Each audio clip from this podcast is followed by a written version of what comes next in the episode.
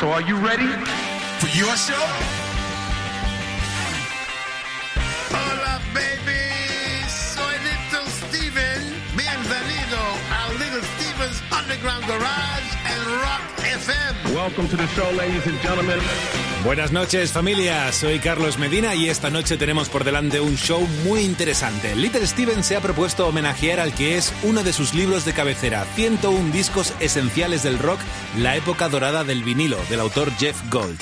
No tendremos tiempo de comentarlos todos, lógicamente, pero sí unos cuantos. Uno de ellos, y que escucharemos enseguida, es el debut de los Beatles, aquel Please Please Me de 1963, hace ya 55 años. Pero antes, le damos la bienvenida a nuestro guitarrista favorito con música como no, suena el señor Neil Young con la canción Cinnamon Girl. Buenas noches, Little. Comienza el Underground Garage aquí en Rock FM.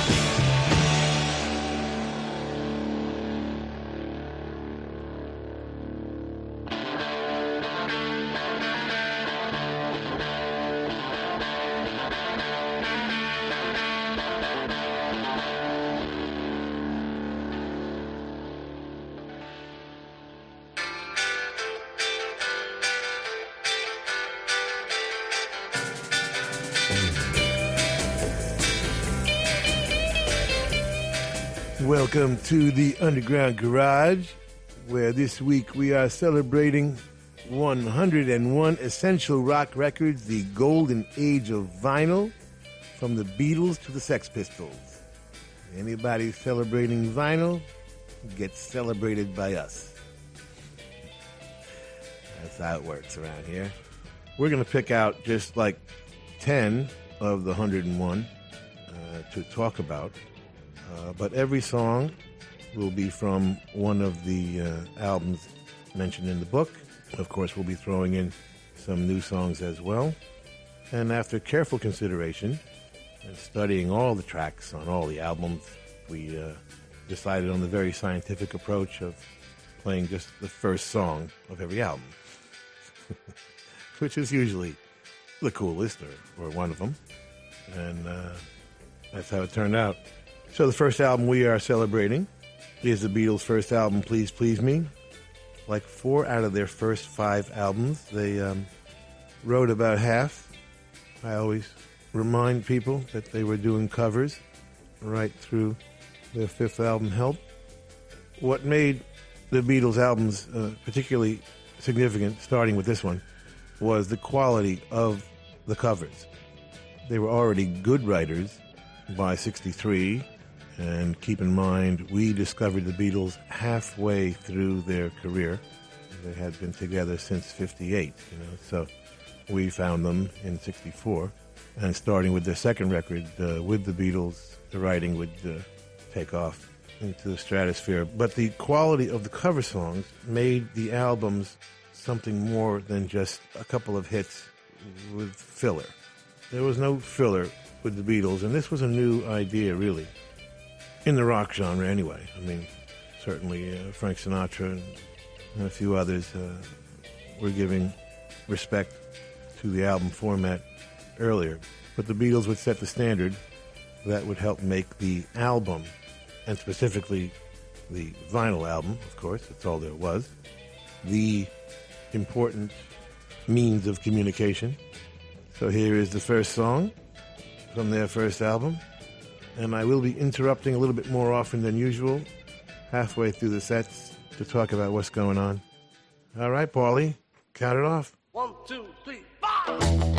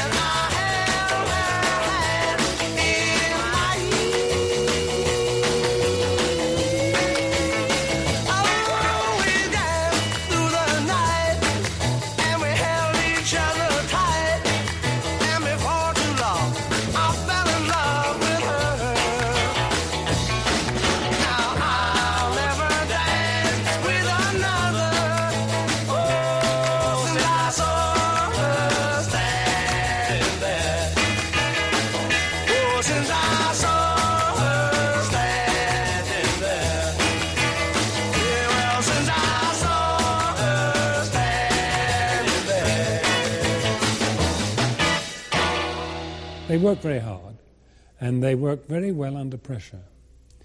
Very young men, don't forget, they're in their early 20s. Paul was 21 perhaps. And all the immense challenges that were presented to them resulted in great stuff. And they worked very quickly, and we had to work quickly to capture them. So um, the songs were written with a minimum of fuss, and John and Paul were, were kind of tending to go their own ways, tended to write their own songs at this time. But they still they still helped each other out. And I we I would be recording just like uh, live broadcast. We weren't doing multi-track work. We weren't overdubbing voices incessantly. Um, the, the very first album I did was, in fact, like a like a radio show.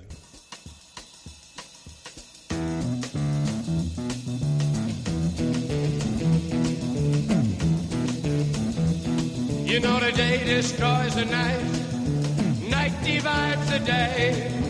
Try to run, try to hide, break on through to the other side, break on through to the other side, break on through to the other side, yeah.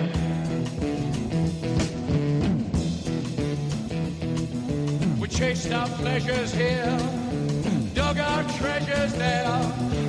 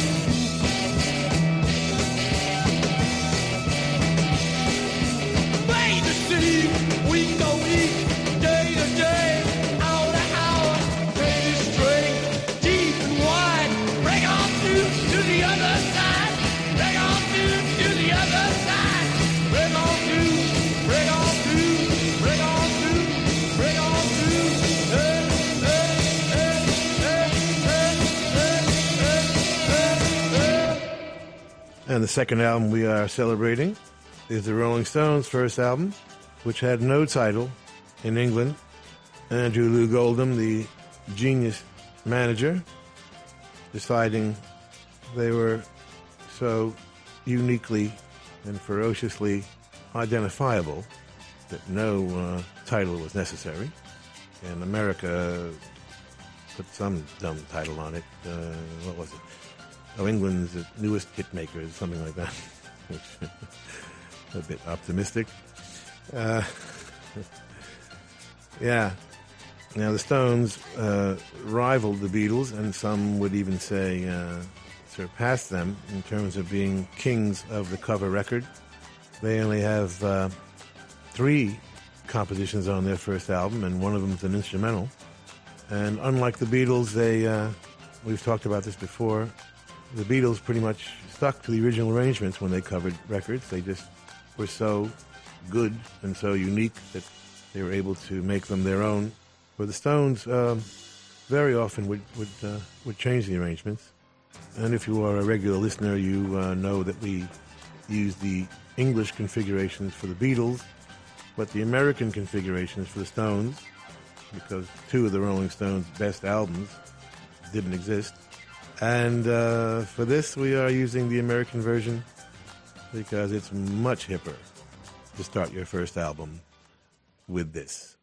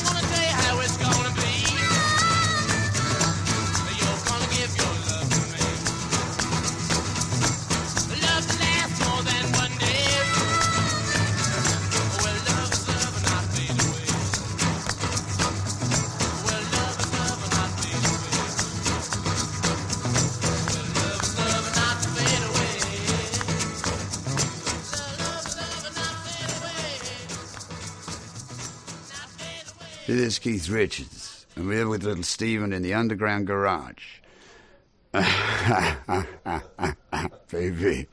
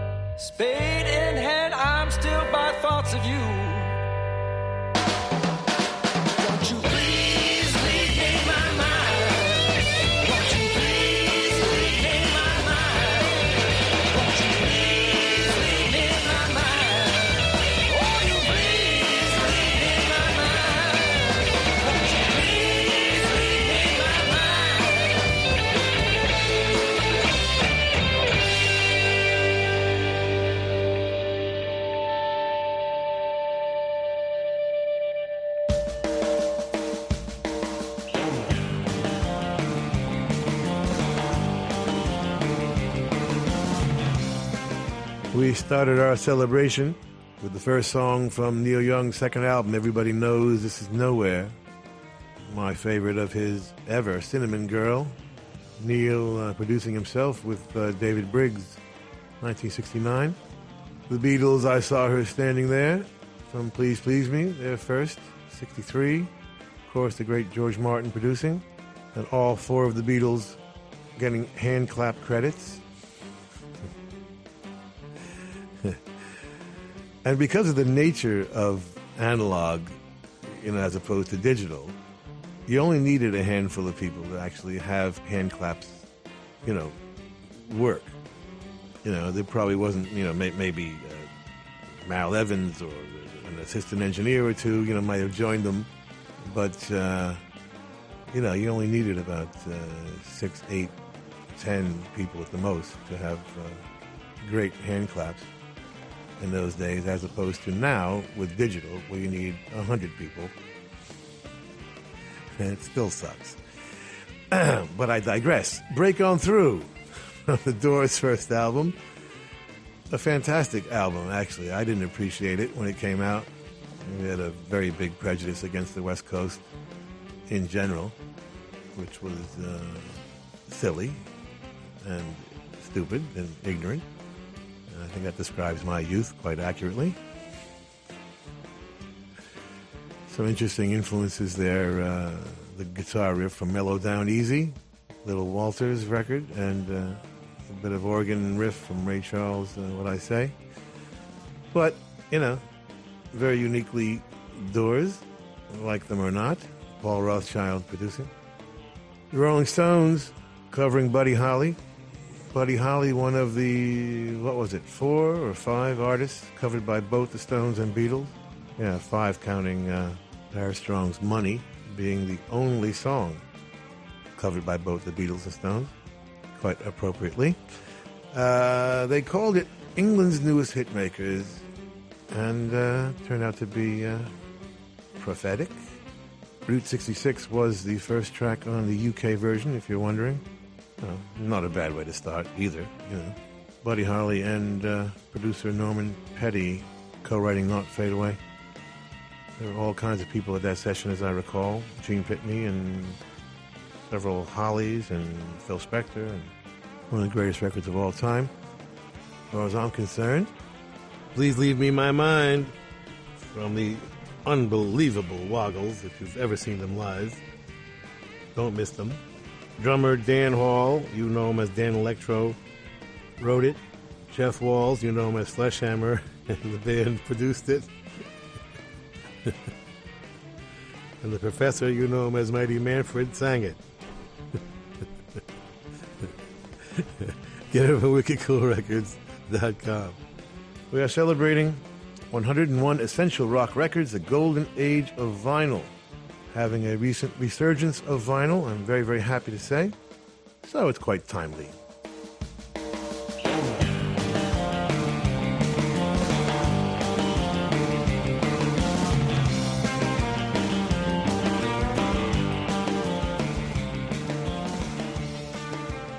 Sigues en Rock FM y esta noche en el Underground Garage nos hemos vestido especialmente de gala para disfrutar juntos de algunos de los discos esenciales de la historia del rock. Para ello, Little Steven se está basando en el libro 101 discos esenciales del rock, la época dorada del vinilo, del señor Jeff Gold.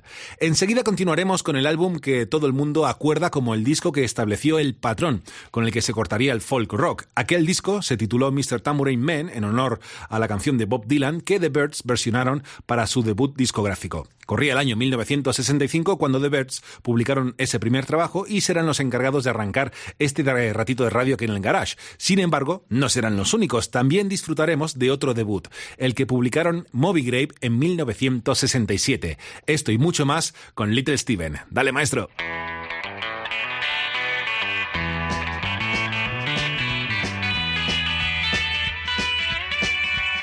Welcome back. We are celebrating all things vinyl as chosen by Jeff Gold in his new book, 101 Essential Rock Records, The Golden Age of Vinyl. We've picked out 10 to uh, just sort of spend a minute discussing. We do agree with virtually every choice Jeff Gold made in the book. And of course, he left out a few of our favorites, which is what lists are all about, right? You know, the, creating those discussions and arguments. And the man has essentially uh, very good taste, or he wouldn't be doing the show. so the next one we picked out is the Byrds' first album, Mr. Tambourine Man.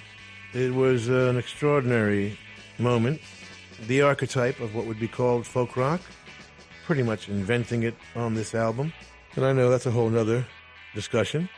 You could give the credit uh, to the Beau Brummels or the Searchers or various people, but uh, the Byrds would, this song, really, I think, enable Bob Dylan to go from the most respected writer to one of the most respected uh, artists and performers.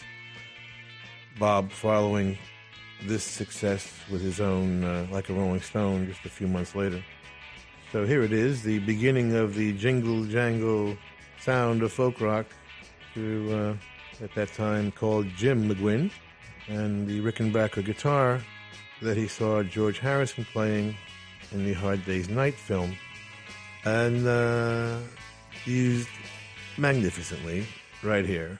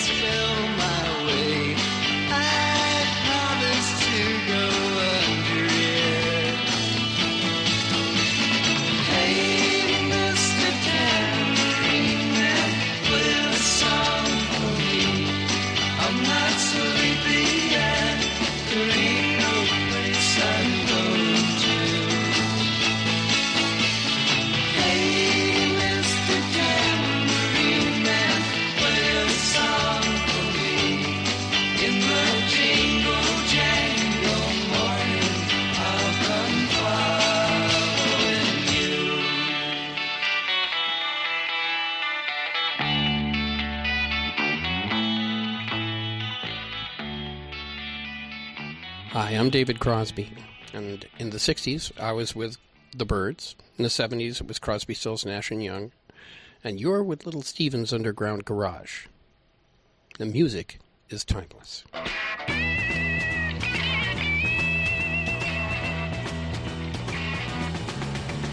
Hey, Grandma!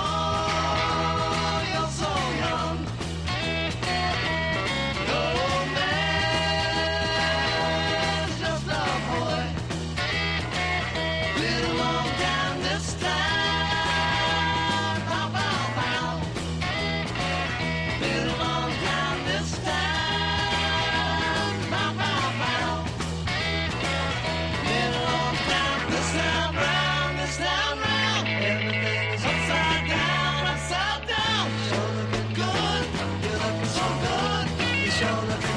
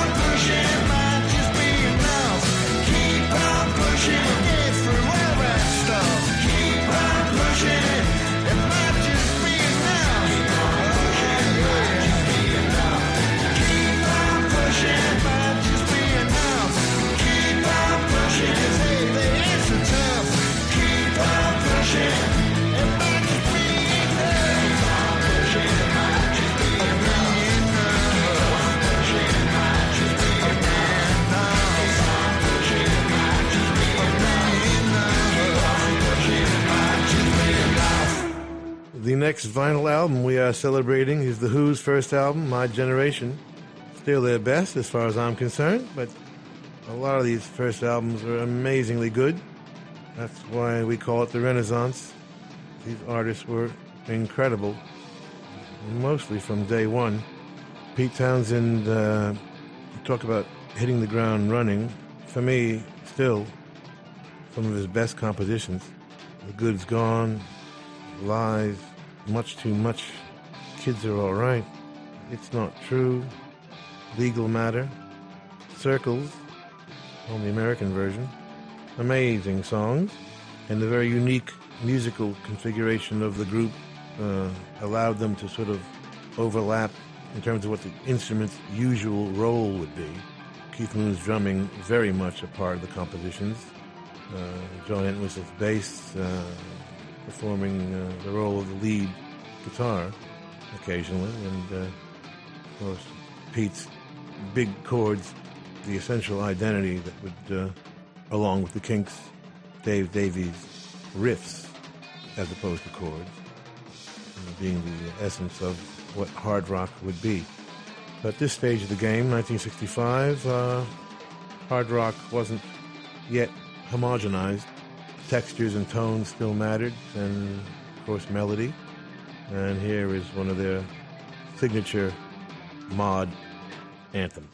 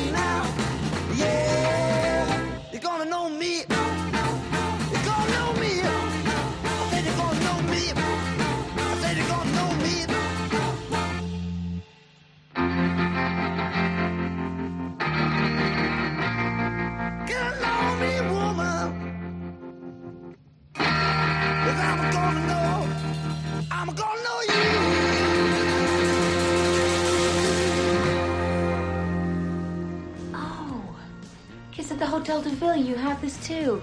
I have this. And albums. Oh, I miss albums. I was a DJ in college. Really? Yeah.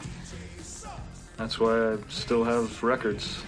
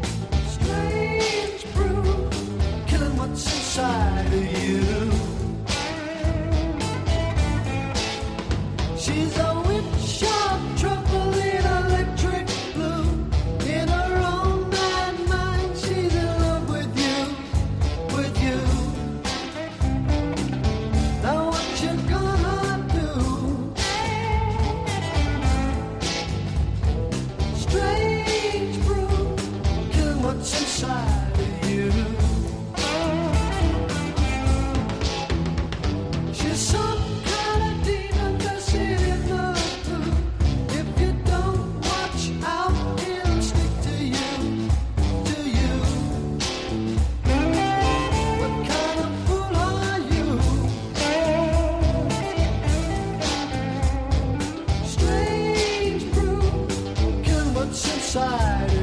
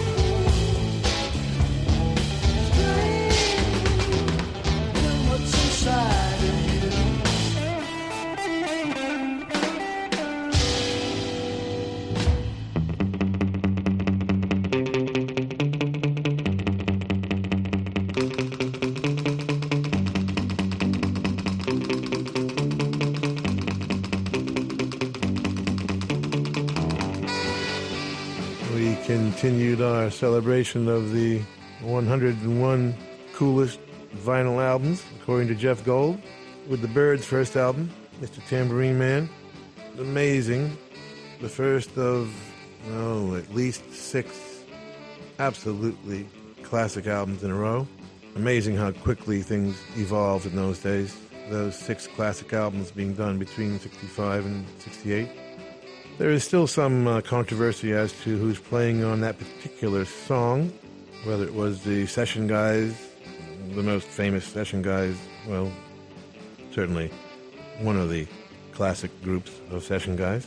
Wrecking Crew, uh, Hal Blaine on drums, uh, Larry Knechtel playing that amazing bass part, Leon Russell, Jerry Cole, along with, at the time, Jim McGuinn, now Roger McGuinn, uh, and his 12 string guitar. I believe those guys are on that single, uh, at least. And then I believe the uh, the actual group played on the rest of the album and subsequent albums. But um, there are those who say that the uh, the session guys just played on the demo, and that was replaced by the uh, actual Byrds. But who knows? Anyway, one of the great groups of all time, soon to play on their own records, if not immediately. Another of the greatest debut albums of all time, Moby Grape. We played the first song, Hey Grandma, uh, written by Jerry Miller and Don Stevenson. Like the Byrds and Buffalo Springfield, who we're going to celebrate in a minute. Five lead singers, you know. Only a handful of groups, you know, that had multiple lead singers.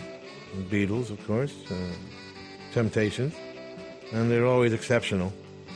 And uh, they always uh, don't last very long for the obvious reasons. But those two or three albums, usually, that they do make are always exceptional. Moby Grape, just absolutely amazing. Keep on pushing is Glen Matlock. Yeah, original Sex Pistol. His seventh solo album, Good to Go, on Peppermint Records. He wrote it and co-produced it with Mario McNulty and John Moon. Got a great band, including Earl Slick, Chris Spedding, and Slim Jim Phantom. Get it from glenmatlock.co.uk. The Who's first album, My Generation, their greatest as far as I'm concerned. Absolutely amazing. Roger Daltrey told me he was imitating Johnny Cash by singing all those songs so low.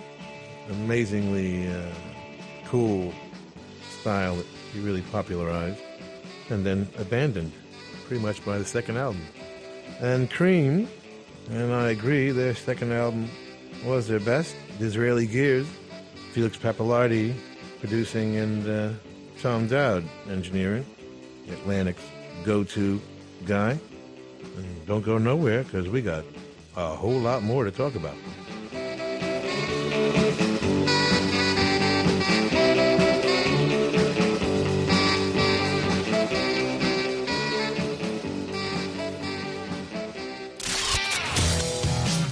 Estás escuchando Little Steven's Underground Garage en Rock FM.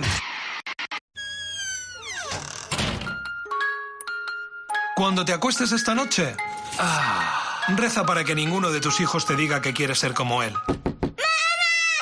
Cada mañana de 6 a 10, Rock y Diversión en Rock FM con El Pirata y su banda. Somos Rock FM.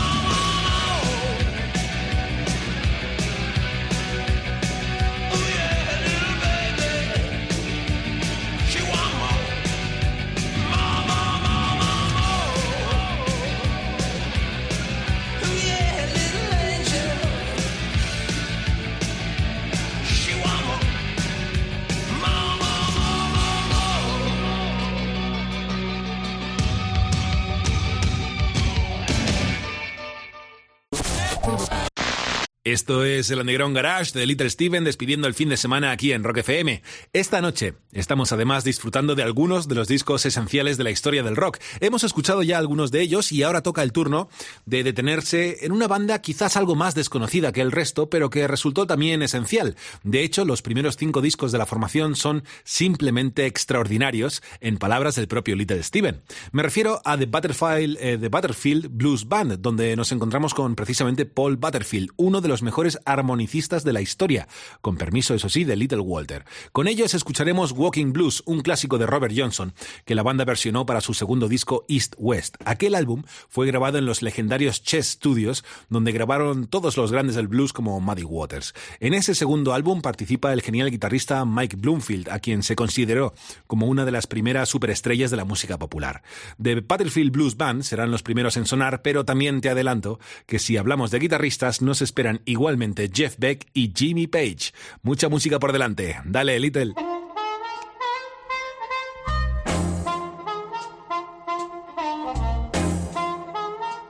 Welcome back to the Underground Garage, where we are celebrating Jeff Gold's new book, 101 Essential Rock Records in the Golden Age of Vinyl. And we picked out uh, 10 to talk about. and you're hearing it right now. East West, the amazing second record by the Paul Butterfield Blues Band. They were the first interracial group our generation ever saw. And uh, Mike Bloomfield, the first important American guitar player at a time uh, when Eric Clapton and Jeff Beck were uh, deservedly getting all the attention. Bloomfield and the Butterfield Blues Band were uh, the authentic link to the original blues groups, which we knew nothing about. And then uh, Clapton would make the uh, famous record with John Mayall, and uh, Mayall would be the English version, if you will, parallel with the Butterfield Blues Band in terms of the uh, rootsy blues approach. Paul Butterfield being the second greatest harp player of all time after Little Walter, and half of the group backing up Bob Dylan at that very famous, uh, legendary uh, Newport Folk Festival debacle. If you are not familiar with the Paul Butterfield Blues Band, uh, again, the first, oh, I don't know, five, six albums, absolutely extraordinary. And here's the first track from the classic East West, their cover of the great Robert Johnson.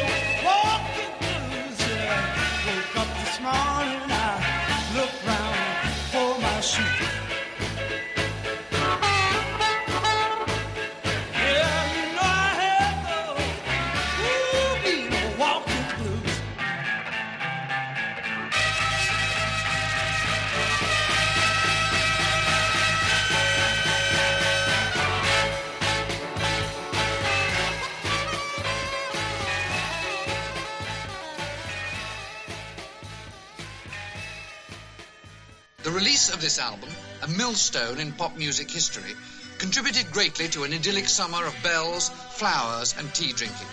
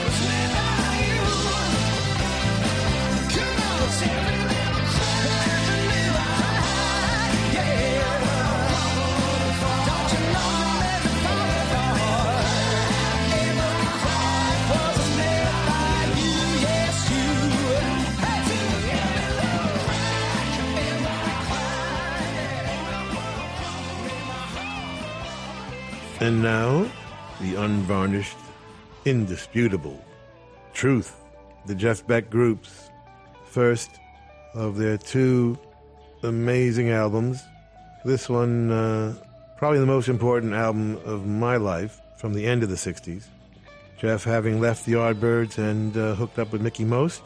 At this point, uh, hard rock would take a large turn towards the hard rock we recognize today and redefine the relationship between the lead guitar player and the lead singer.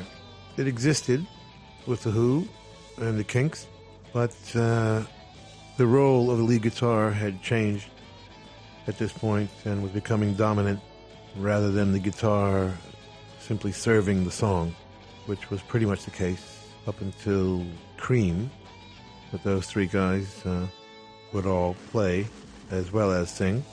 And with the Jeff Beck uh, group, the introduction of Rod Stewart would uh, emphasize the importance of the lead singer to be as strong, as unique as the guitar player, and introduced the idea of uh, performance rather than Cream's deserved reputation as uh, musicians, musicians, you know, for now taking things up another level. And Jeff and Rod joined by Ronnie Wood, already a fantastic guitar player himself with a group called the Birds, now playing bass. And he plays bass like a lead guitar player. it's some of the greatest bass playing ever. And Micky Waller on drums, coming from that drumming style that very much uh, had its origins in jazz, similar to uh, Mitch Mitchell with the Jimi Hendrix experience, who we'll be getting to. So here they are, uh, covering Jeff's former group, the Yardbirds, and doing their own amazing version.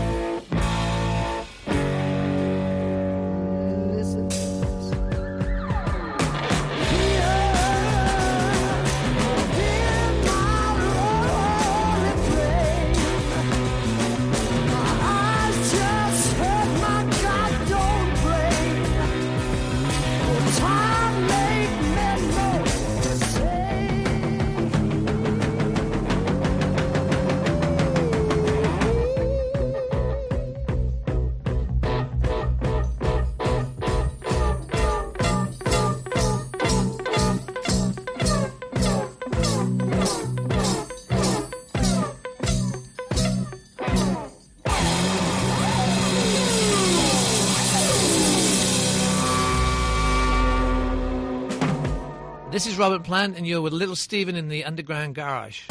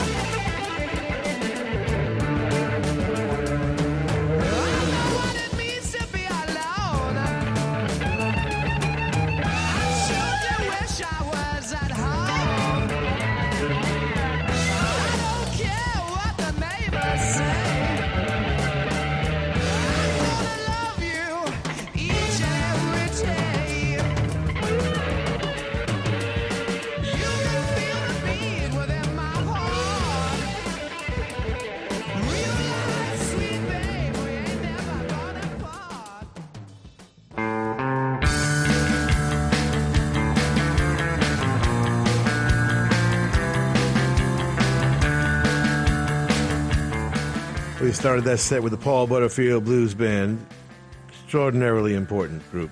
Uh, Welcome Blues from their second album, East West, already an amazing evolution from their first album. Very much introducing that whole connection between Eastern and Western music.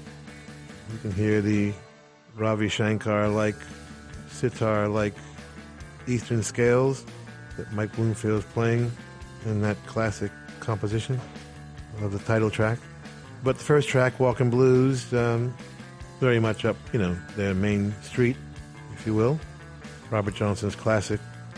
The band started by Butterfield and the second guitar player, uh, Elvin Bishop, also very good.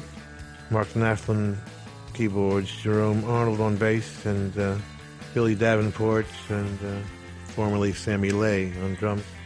Every Little Crack, and Chris Rogers and the Dirty Gems. Sulo Carlson wrote it, Chris produced it.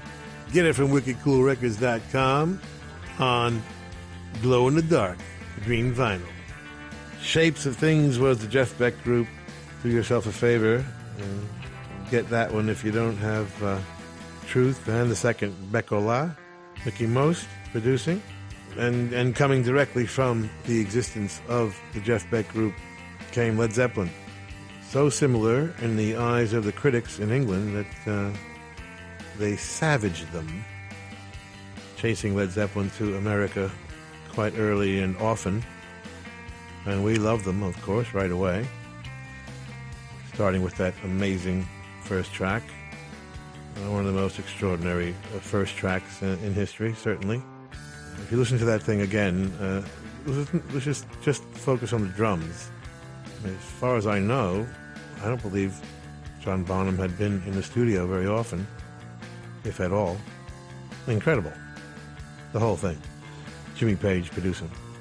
Cool stuff.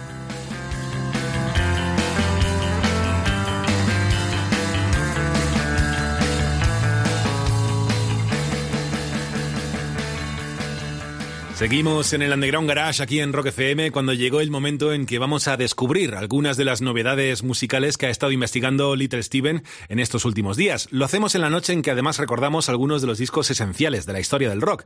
Desde San Antonio, Texas, recibimos con los brazos abiertos al señor Alejandro Escobedo presentando la canción Sonic USA de su último trabajo The Crossing. Estamos ahora mismo en la canción más chula de la semana. Dale, Little.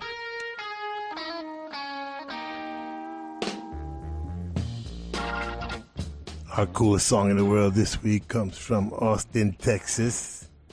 Please welcome back to the Underground Garage stage, Alejandro Escovedo.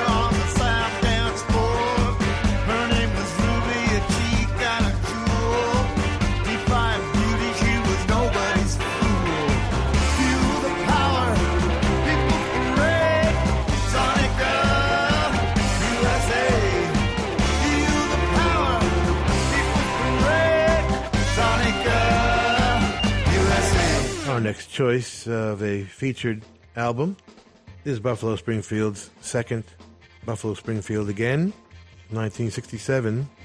Buffalo Springfield just after the Byrds really ushering in the uh, new genre of country rock.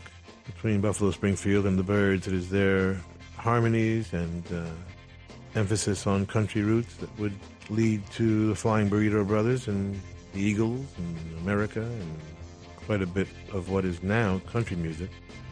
Neil Young uh, writing and finally getting a chance to sing after the producers telling him that he couldn't on the first album.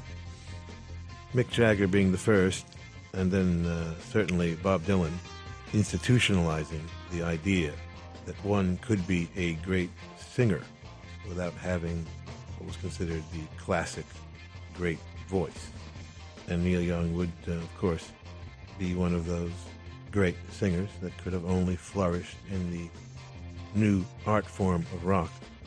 So here's Buffalo Springfield and Neil Young, borrowing a little bit from the Rolling Stones from their classic second album, Buffalo Springfield Again.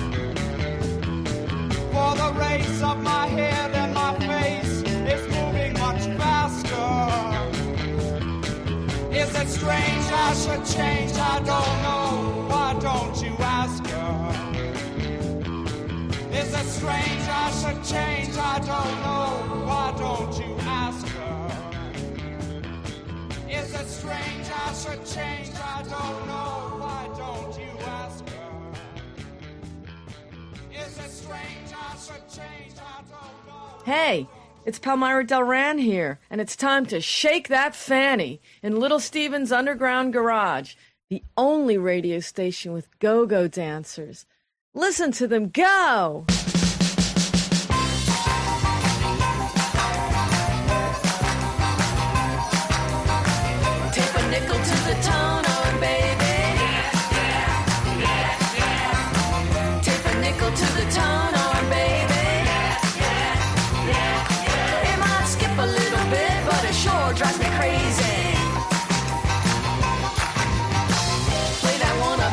Smokey just one more time. Yeah, yeah, yeah. I said, play that one about the monkey just one more time.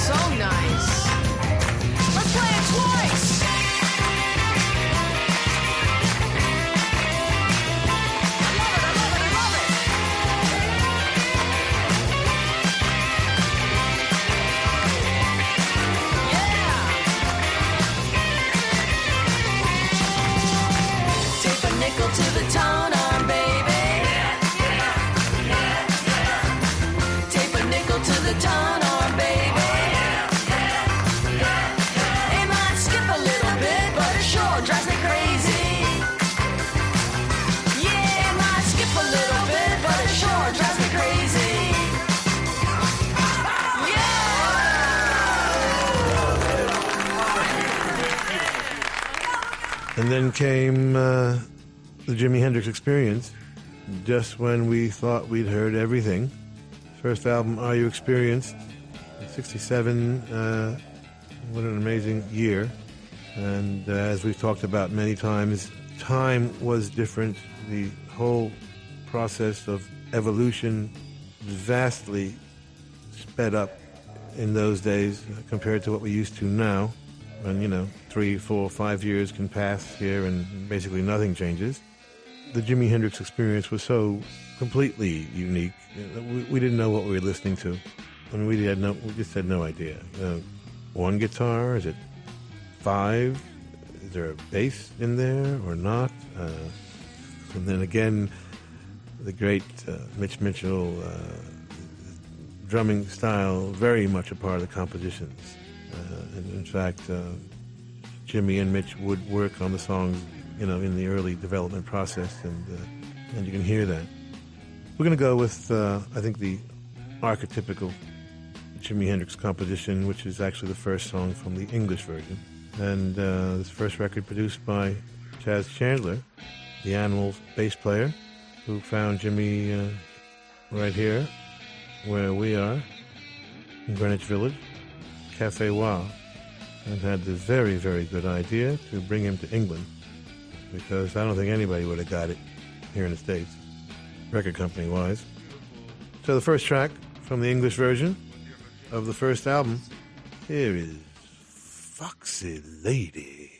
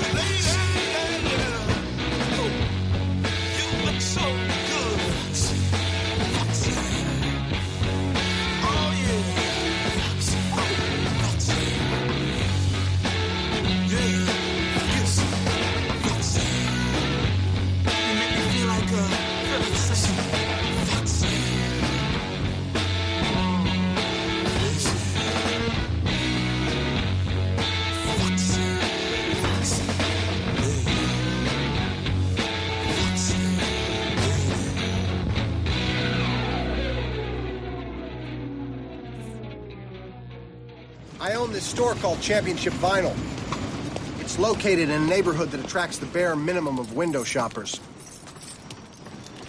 I get by because the people make a special effort to shop here.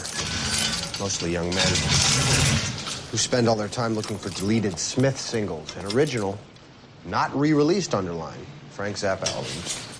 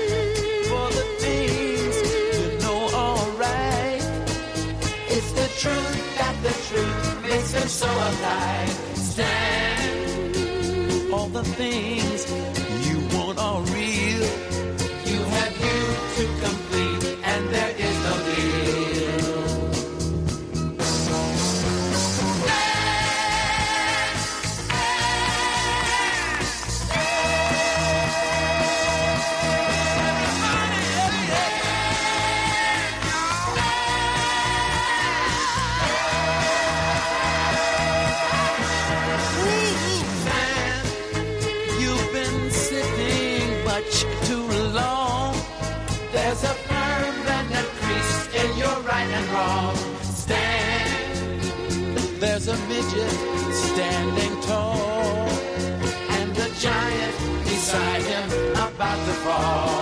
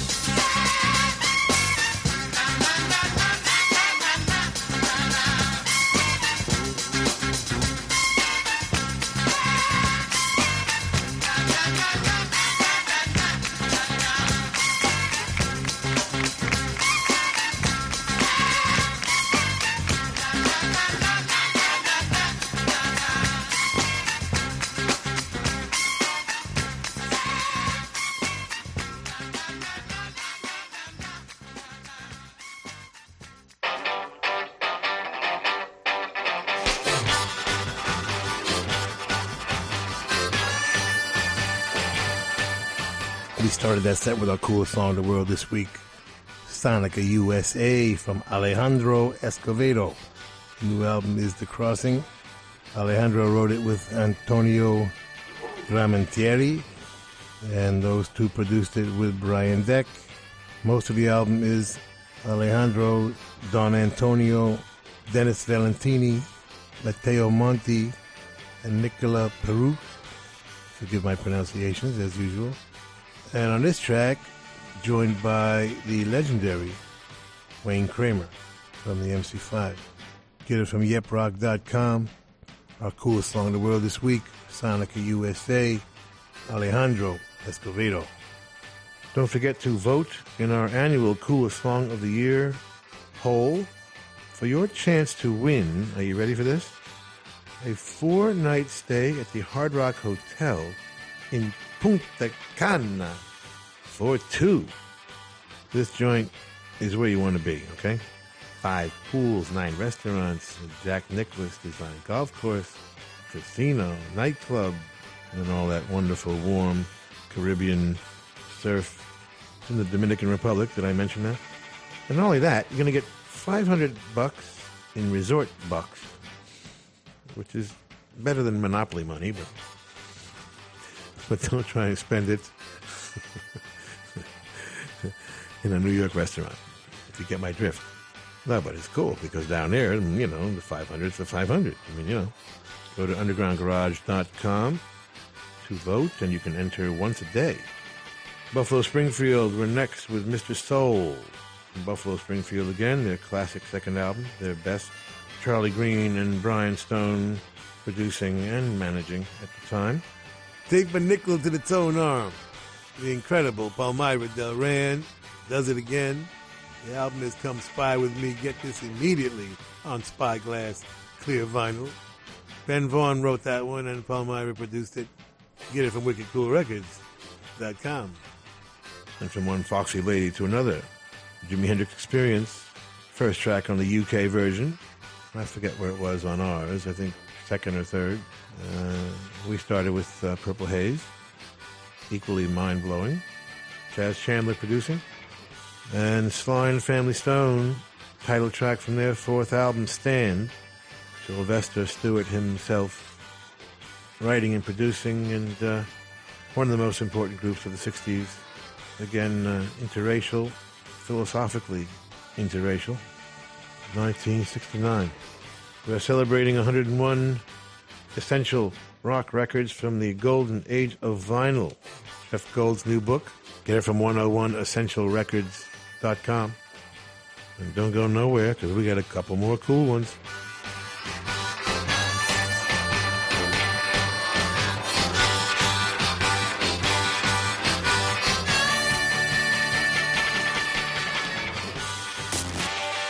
Esto es Little Steve's Underground Garage.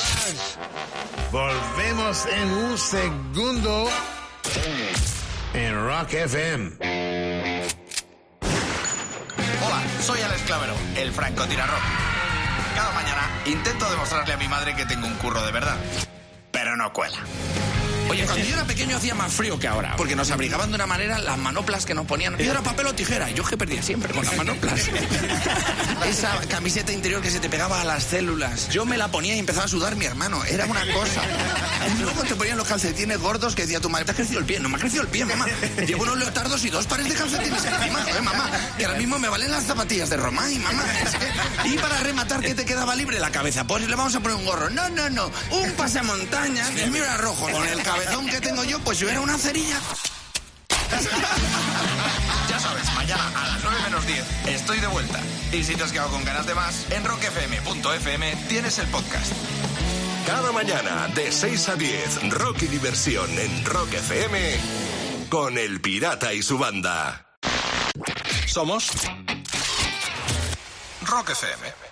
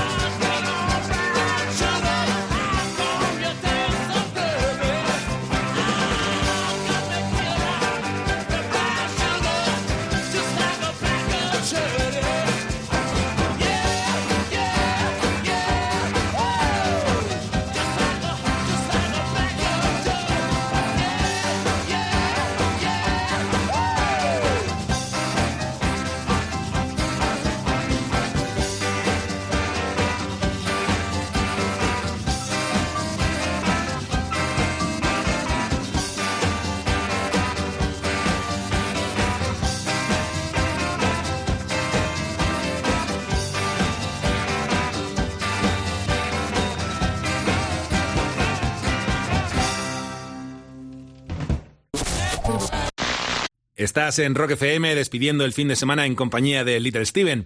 Esta noche, el guitarrista de Springsteen se ha propuesto recordar algunos de los discos esenciales de la historia del rock. Para ello, Stevie ha decidido apoyarse en uno de sus libros de cabecera, 101 discos esenciales del rock, la edad dorada del vinilo, del señor Jeff Gold. Estamos llegando al final de la selección, pero antes de despedirnos, no podíamos dejar atrás un álbum que a día de hoy está considerado como de culto. Raw Power es el tercero de la carrera de The Stooges. Arrancamos este ratito de radio con la canción que abría aquel disco, Search and Destroy. Dale, maestro.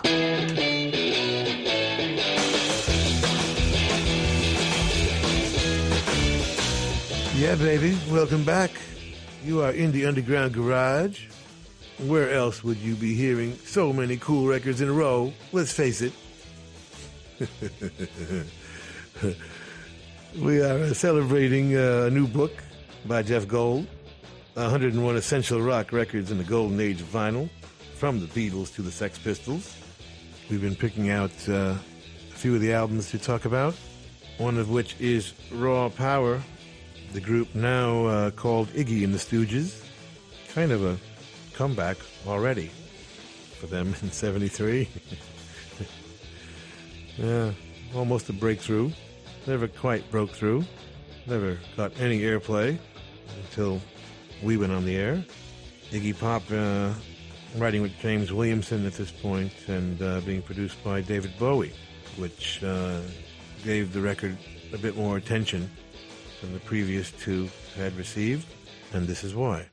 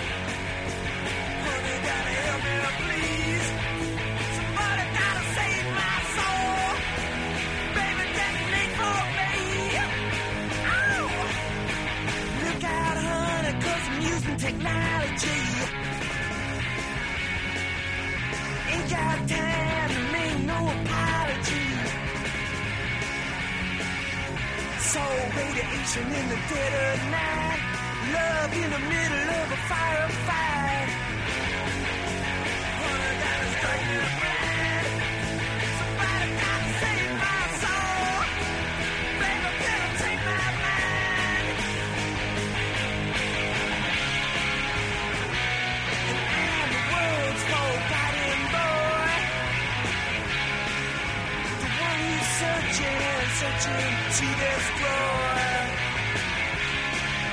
And honey, I'm the world's forgotten boy. The one who's searching only to destroy.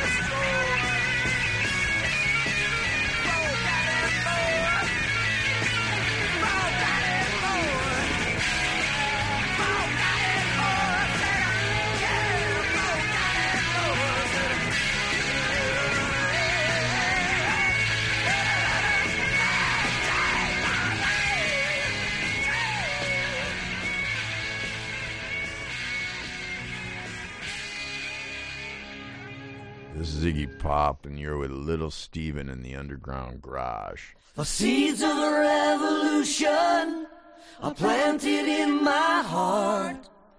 I water them with human tears every day. We are apart, and the sound of the distant thunder keeps pounding in my brain. Tonight I'll hold you in my arms and softly call your name.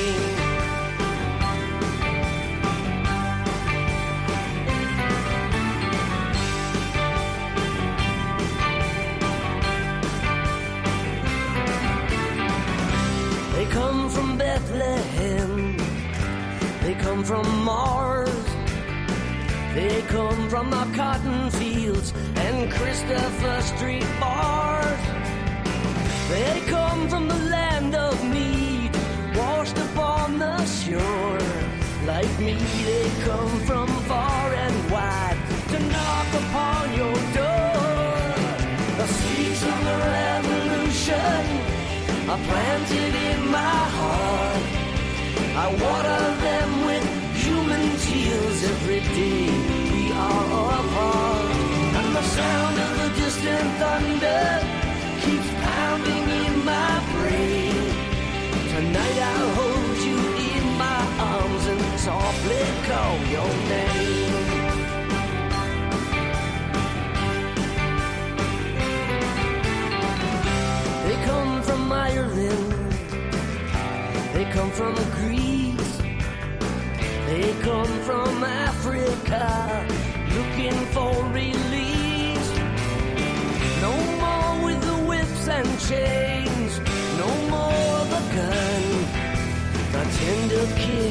that freedom brings belongs to everyone. The seeds of a revolution are planted in my heart. I water them with human tears every day. We are apart, and the sound of the distant thunder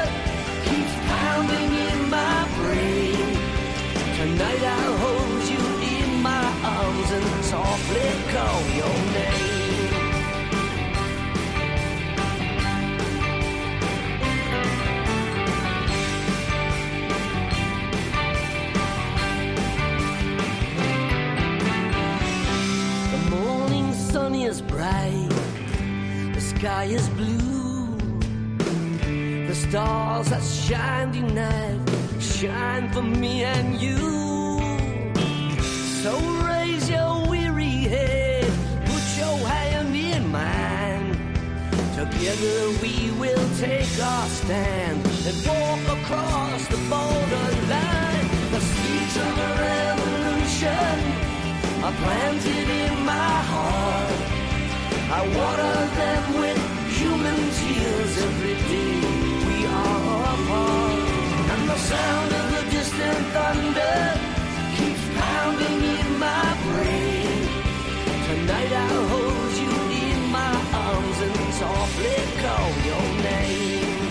Tonight I'll hold you in my arms and softly call your name. But tonight I'll hold you in my arms and softly call your name.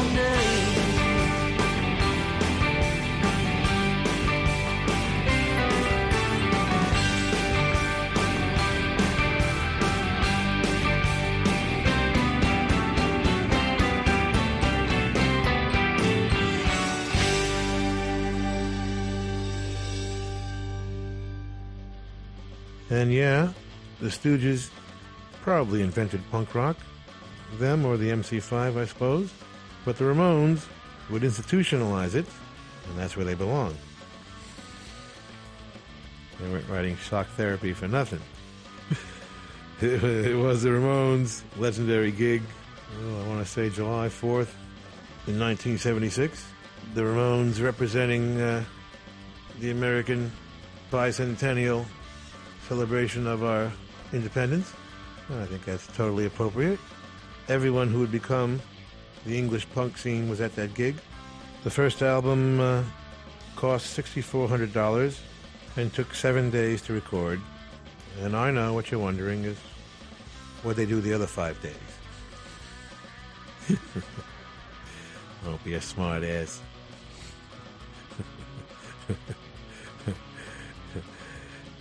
yeah, Craig Leon uh, produced, if you want to call it that. I'm joking. It was it was quite groundbreaking at the time. To say it was uh, relatively primitive would be an understatement. Of course, it turned out to be very uh, influential to this day. I mean, Green Day comes directly from the Ramones, as do many others. And the Ramones would pretty much stick to the, uh, the identity they created on this first album. The compositions would generally improve, but uh, a lot of classics immediately on the first record, starting with this.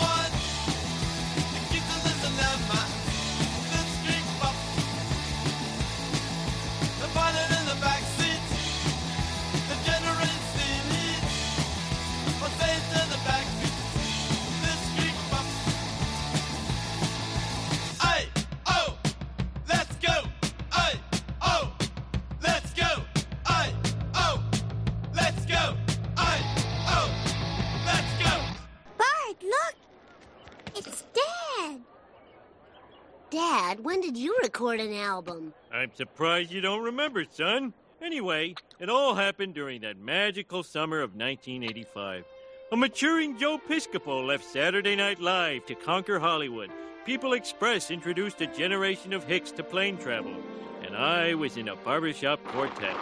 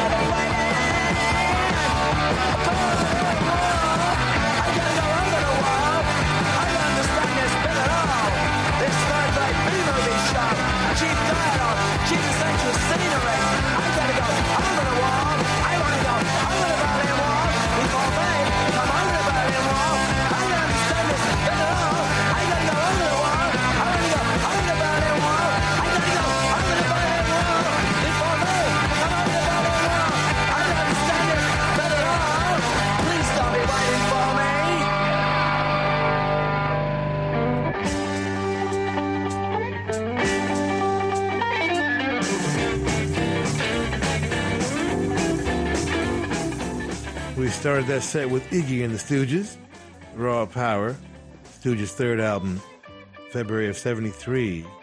David Bowie producing and bringing them some much deserved attention. Search and Destroy, perhaps uh, Iggy's uh, signature title. The title track also uh, fantastic.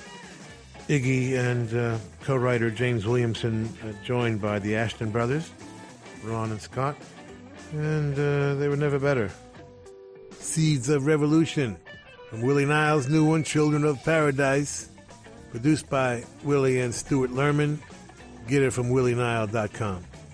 And the Ramones, first album, April of 76, beginning the punk revolution on CBGB's stage in the East Village. Tommy and Dee Dee writing Blitzkrieg Bop, one of their signature songs, certainly. Craig Leon producing.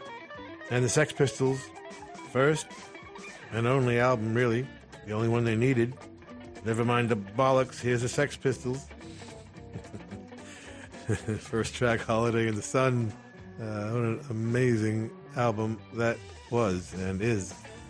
Paul Cook, Stevie Jones, Johnny Rotten, and Glen Matlock, Sex Pistols, closing out the uh, 101 essential rock records the golden age of vinyl from the Beatles to the Sex Pistols, which is exactly what we played. Now I have to face stupid reality again. We want to thank the Hard Rock cafes, hotels, casinos, and the Seminole coolest Indian tribe ever for being our sponsor from day one. And I want to thank all of the Hard Rock employees around the world as we stop in and do our DJ thing when we're on the road. Nicest people in the world, in addition to the best food. And someday will be a rock and roll circuit. I'm never going to give up on that. We want to thank Premiere Networks, our new syndicator, Julie Talbott, Rick Bucchietti, Tanya Juhaz, and Corey Neal. Forgive the pronunciation. I'll get it right eventually. And if you're in need of any guitars or amps or tambourines, go see Andy Babiuk. I want to thank our, is Intrepid the word? Or is that an aircraft carrier? Dennis Mortensen, who puts the show together every week in spite of the odds. Uh, Go to undergroundgarage.com if you've missed any of our last 750 shows. and uh, Facebook and Twitter and at Stevie Van Zandt. You can talk to me personally. And thank you, Alan Freed. We'll see you all next week. And that's the name of that tune. Ciao, baby. Nice ride. Go back to Jersey, you moron!